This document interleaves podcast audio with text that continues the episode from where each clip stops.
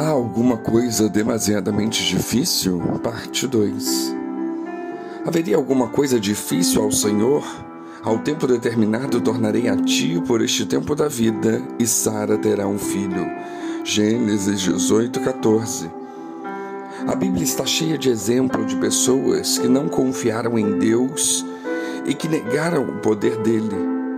Vamos considerar três casos. Faraó do Egito negou o Senhor.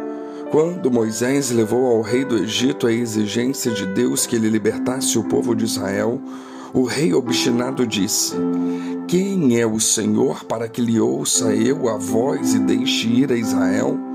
Não conheço o Senhor, nem tampouco deixarei ir Israel.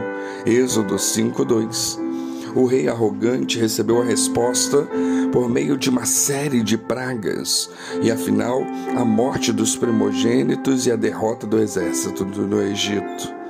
Nabucodonosor, rei da Babilônia, não acreditou no Senhor.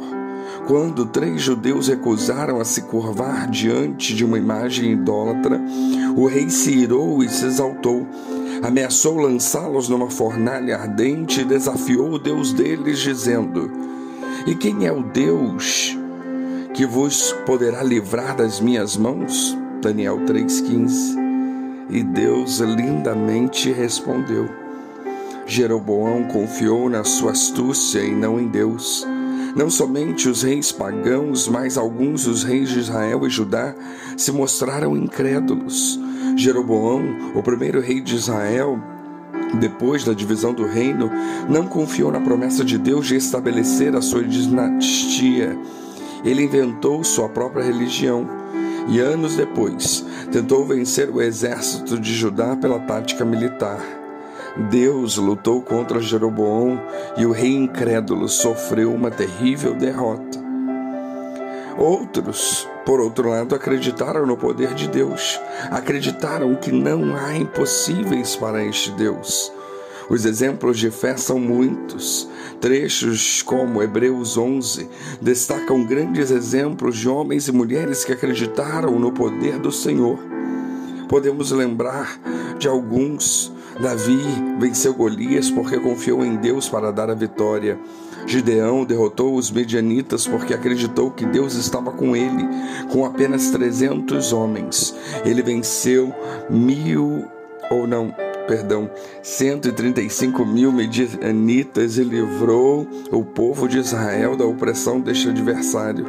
Pela fé, Josué tomou a cidade de Jericó. As muralhas caíram não pela força militar, mas pela fé em Deus. Foi o primeiro passo na conquista da terra de Canaã. Abias derrotou Jeroboão, porque Deus estava com ele. Mesmo tendo uma grande desvantagem em número de soldados, Abias confiou em Deus e venceu. Abraão acreditou no poder de Deus e ofereceu Isaac. Contra qualquer lógica humana, Abraão foi obediente levou o filho da promessa para sacrificá-lo. Nunca tinha visto nenhuma ressurreição, mas acreditou que Deus, o Todo-Poderoso, traria o seu filho de volta. Misael, Azarias e Ananias confiaram em Deus quando foram lançados na fornalha.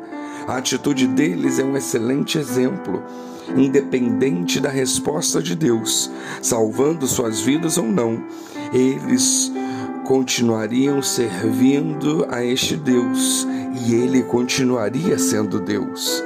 Precisamos da mesma atitude quando oramos a Deus hoje. E o centurião, que acreditou no poder da palavra de Jesus, Jesus não precisava nem chegar no local e tocar o rapaz. A palavra, mesmo falando de um lugar distante, seria suficiente para curar o seu servo há coisa demasiadamente difícil para Deus? Não. E aí nos resta a pergunta: temos a fé de Abraão ou a dúvida de Sara? Abraão confiou em Deus para ressuscitar o seu filho e décadas antes Sara duvidou do poder de Deus para lhe dar um filho. E nós acreditamos na promessa de Deus para nos fornecer as necessidades da vida, como descrito em Mateus 6, 31 a 34? Ou duvidamos da Sua palavra e procuramos uma solução para própria e até às vezes errada. Confiamos em Deus e seguimos a palavra dele para resolver problemas no casamento ou seguimos conselhos humanos e carnais. Acreditamos na palavra do Senhor para saber como enfrentar as dificuldades com os nossos filhos quando encaramos doenças graves. Seguimos o conselho de Deus para lidar com os problemas com aqueles que estão ao nosso redor. E quando enfrentamos tentações, confiamos em Deus, acreditamos que Jesus nos ajuda quando somos tentados, procuramos até achar uma saída que Deus garante. Pois a falta de fé se manifesta quando escolhemos caminhos humanos, quando tentamos resolver problemas com mentirinhas, com um jeitinho errado. Aquele que confia nas soluções humanas e negligencia ou abandona as soluções divinas não acredita no poder do Onipotente.